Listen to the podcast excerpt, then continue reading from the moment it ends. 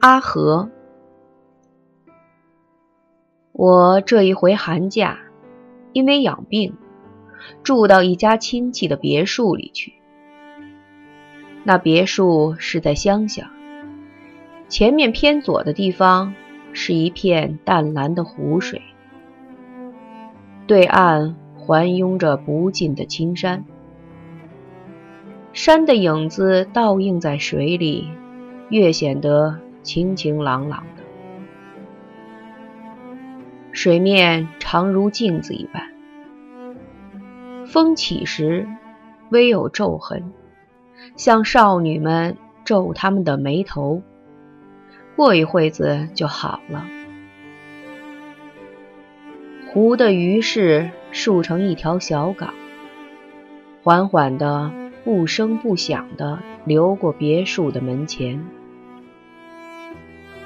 门前有一条小石桥，桥那边尽是田亩，这边沿岸一带。相间的栽着桃树和柳树，春来当有一番热闹的梦。别墅外面缭绕着短短的竹篱，篱外是小小的路，里边一座向南的楼，背后便倚着山。西边是三间平屋，我便住在这里。院子里有两块草地，上面随便放着两三块石头。另外的细地上，或罗列着盆栽，或种饰着花草。篱边还有几株枝干盘曲的大树，有一株几乎要伸到水里去了。我的亲戚韦军，只有夫妇二人和一个女儿。他在外面念书，这时也刚回到家里。他邀来三位同学，同到他家过这个寒假。两位是亲戚，一位是朋友。他们住着楼上的两间屋子。维军夫妇也住在楼上。楼下正中是客厅，常是闲着。西间是吃饭的地方。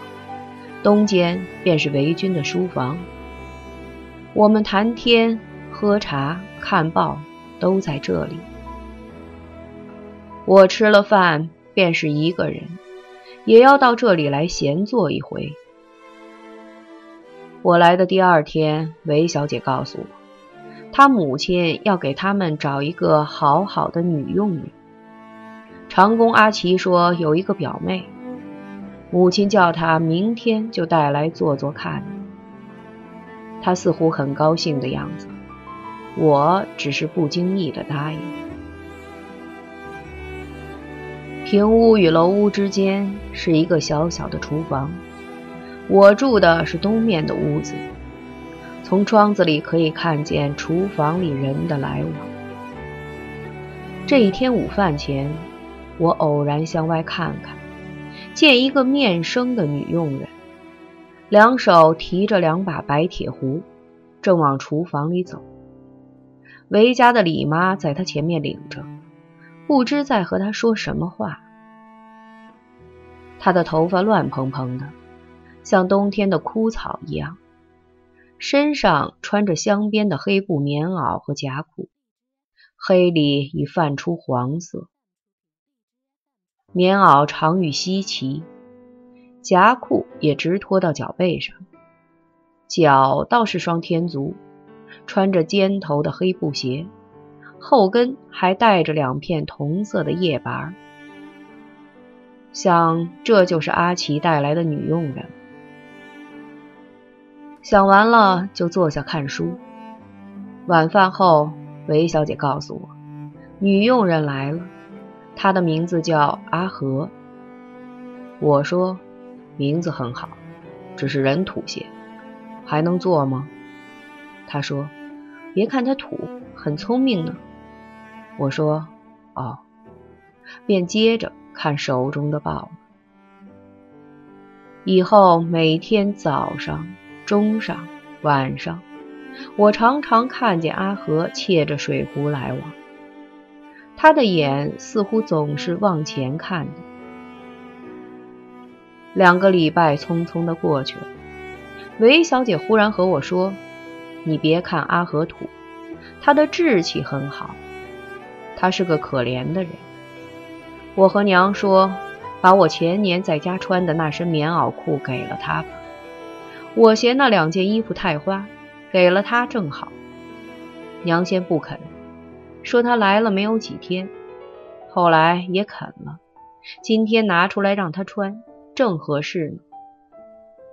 我们教给他打绒绳鞋，他真聪明，一学就会了。他说拿到工钱也要打一双穿呢。我等几天再和娘说去。他这样爱好，怪不得。头发光的多了，原来都是你们教他的。好，你们尽教他讲究，他将来怕不愿回家去。大家都笑。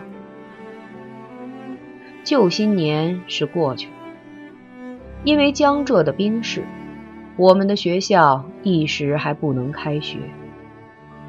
我们大家都乐得在别墅里多住些日子。这时，阿和如换了一个人。他穿着宝蓝色挑着小花的布棉袄裤，脚下是嫩蓝色毛绳鞋，鞋口还缀着两个半蓝半白的小绒球。我想，这一定是他的小姐们给帮忙的。古语说得好：“人要衣裳，马要鞍。”阿和这一打扮，真有些楚楚可怜了。他的头发早已是刷得光光的，覆额的刘海也梳得十分服帖。一张小小的圆脸，如正开的桃李花，脸上并没有笑，却隐隐的含着春日的光辉，像花房里重了蜜一般。这在我几乎是一个奇迹。我现在是常站在窗前看它。我觉得在深山里发现了一粒猫耳眼，这样精纯的猫儿眼是我生平所仅见。我觉得我们相识已太长久，极愿和他说一句话，极平淡的话。一句也好，但我怎好平白的和他攀谈呢？这样郁郁了一礼拜。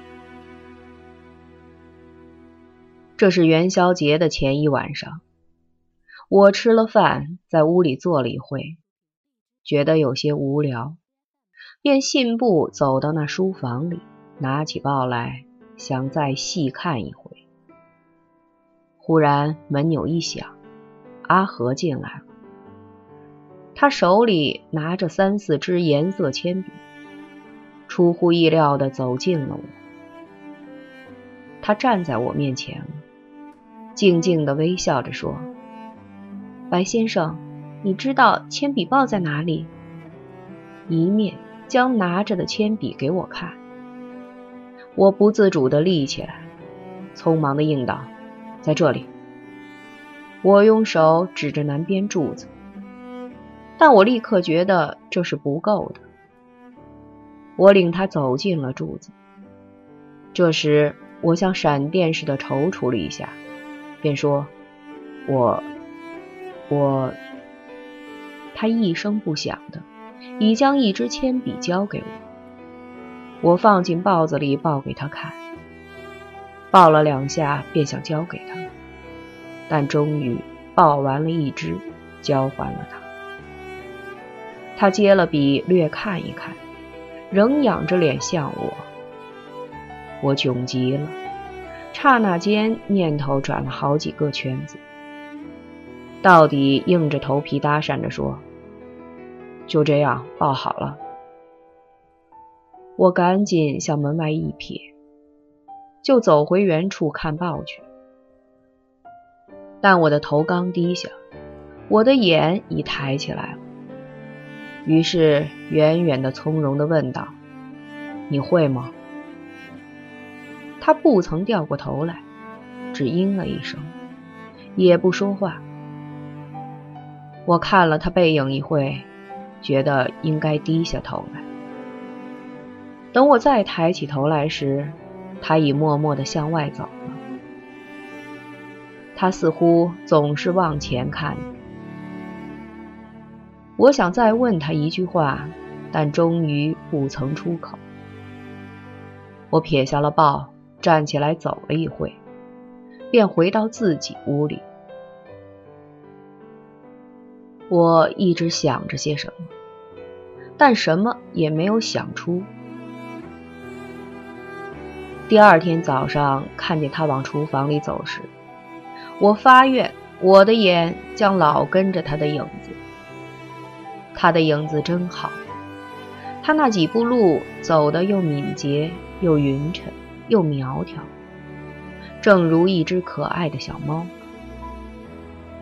他两手各提着一只水壶，又令我想到在一条细细的索儿上抖擞精神走着的女子。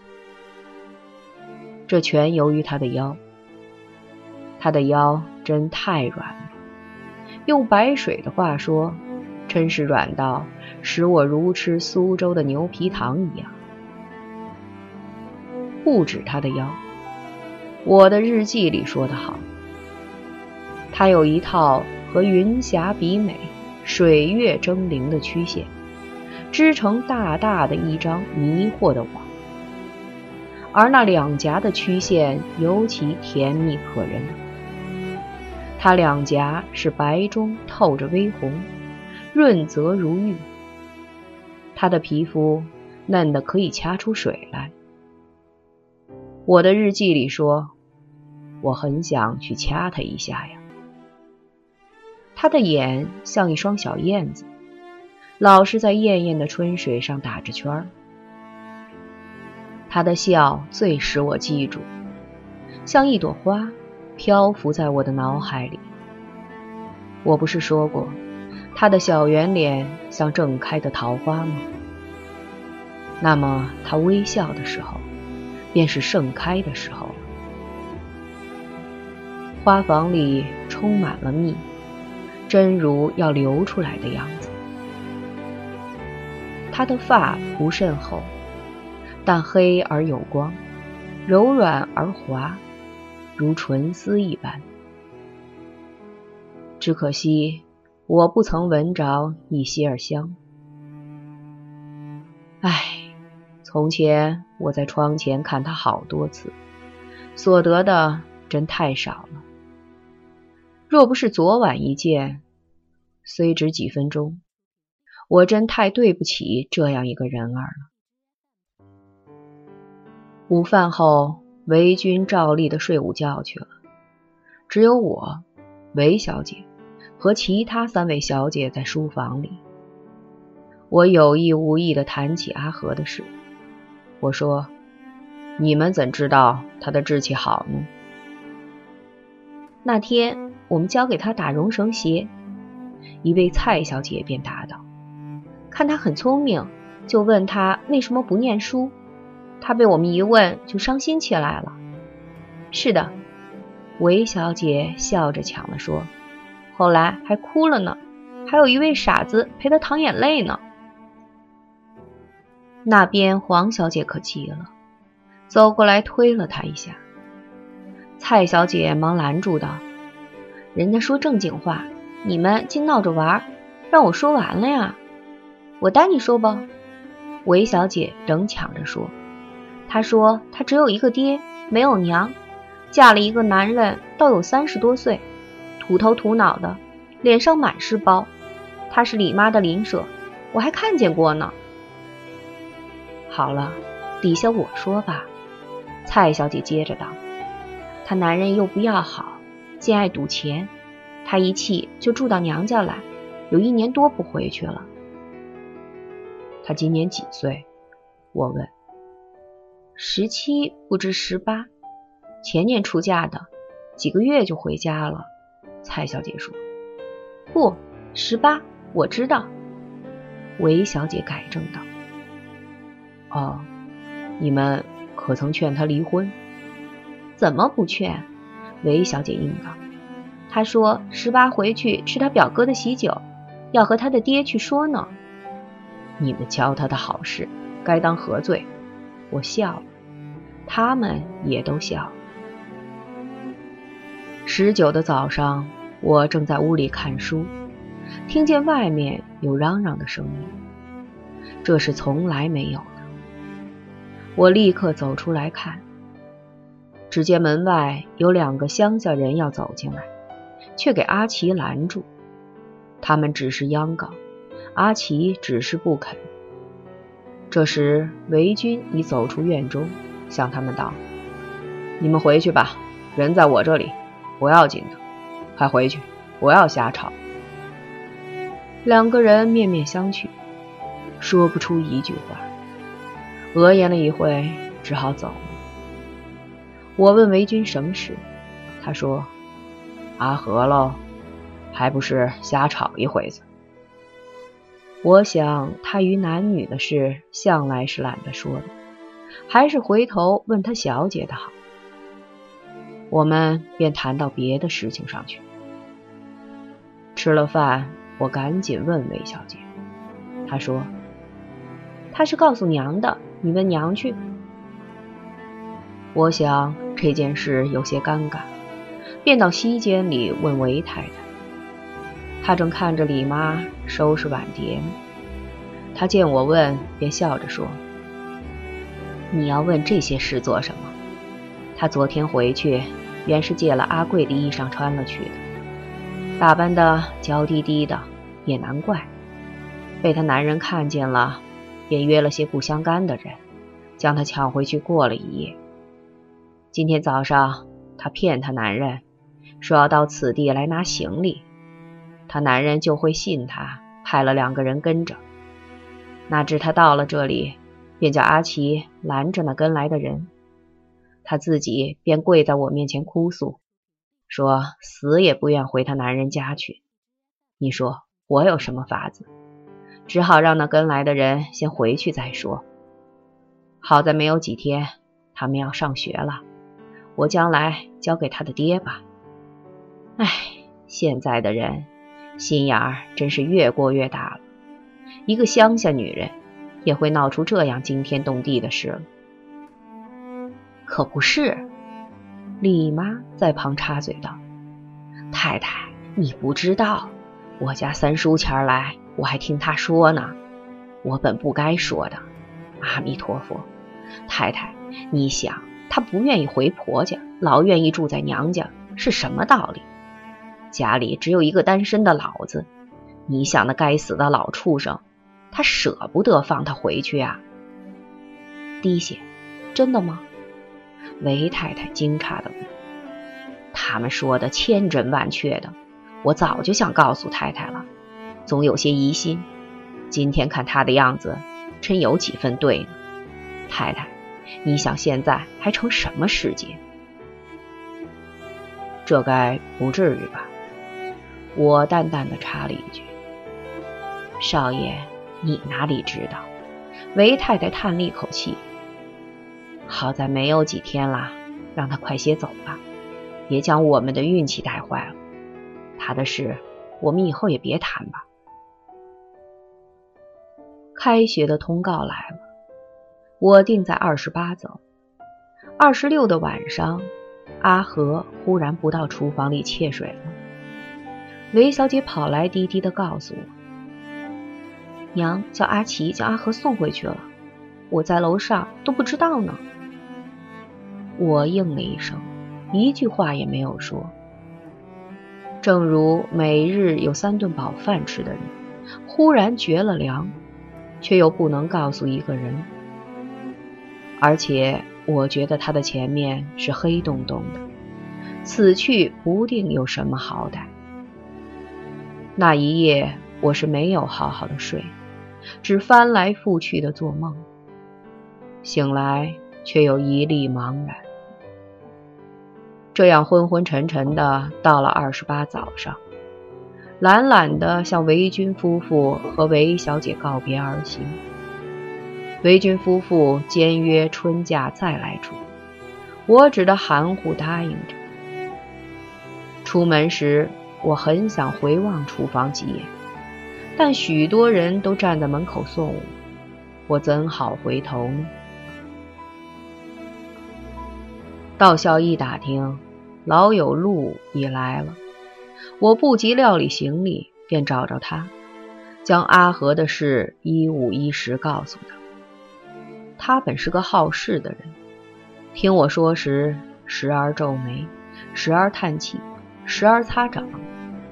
听到他只十八岁时，他突然将舌头一伸，跳起来道：“可惜，我早有了我那太太，要不然……”我准得想法子娶她，你娶她就好了。现在不知鹿死谁手呢？我俩默默相对了一会，鹿忽然拍着桌子道：“有了，老汪不是去年失了恋吗？他现在还没有主，何不给他俩撮合一下？”我正要答说，他已出去了。过了一会子，他和汪来了。进门就嚷着说：“我和他说，他不信，要问你呢。”事是有的，人呢也真不错，只是人家的事，我们凭什么去管？我说：“想法子呀！”路嚷着：“什么法子？你说。”好，你们尽和我开玩笑，我才不理会你们呢。汪笑了。我们几乎每天都要谈到阿和，但谁也不曾认真去想法子。一转眼已到了春假，我再到维军别墅的时候，水是绿绿的，桃腮流眼，着意引人。我却只惦着阿和，不知他怎么样。那时韦小姐已回来两天，我背地里问她。她说：“奇得很。”阿奇告诉我说，他二月间来求娘来了。他说他男人已死了心，不想他回去，只不肯白白的放掉他。他叫他的爹拿出八十块钱来，人就是他的爹的了。他自己也好另娶一房人。可是阿和说他的爹哪有这些钱，他求娘可怜可怜他。娘的脾气你知道，他是个古板的人。他数说了阿和一顿，一个钱也不给。我现在和阿奇说，让他上镇上去时，带个信儿给他。我可以给他五块钱，我想你也可以帮他些。我叫阿奇一块儿告诉他吧。只可惜他未必肯再上我们这儿来喽。我拿十块钱吧，你告诉阿奇就是。我看阿奇空闲了，便又去问阿和的事。他说：“他的爹正给他东找西找的找主呢，只怕难吧？八十块大洋呢。”我忽然觉得不自在起来，不愿再问下去。过了两天，阿奇从镇上回来，说：“今天见着阿和了，娘的，齐整起来了，穿起了裙子，做老板娘娘了。据说是自己减重的。”这种年头，我立刻觉得这一来全完了，只怔怔地看着阿奇，似乎想在他脸上找出阿和的影子。嗨，我说什么好呢？愿命运之神长远庇护着他吧。第二天，我便托故离开了那别墅。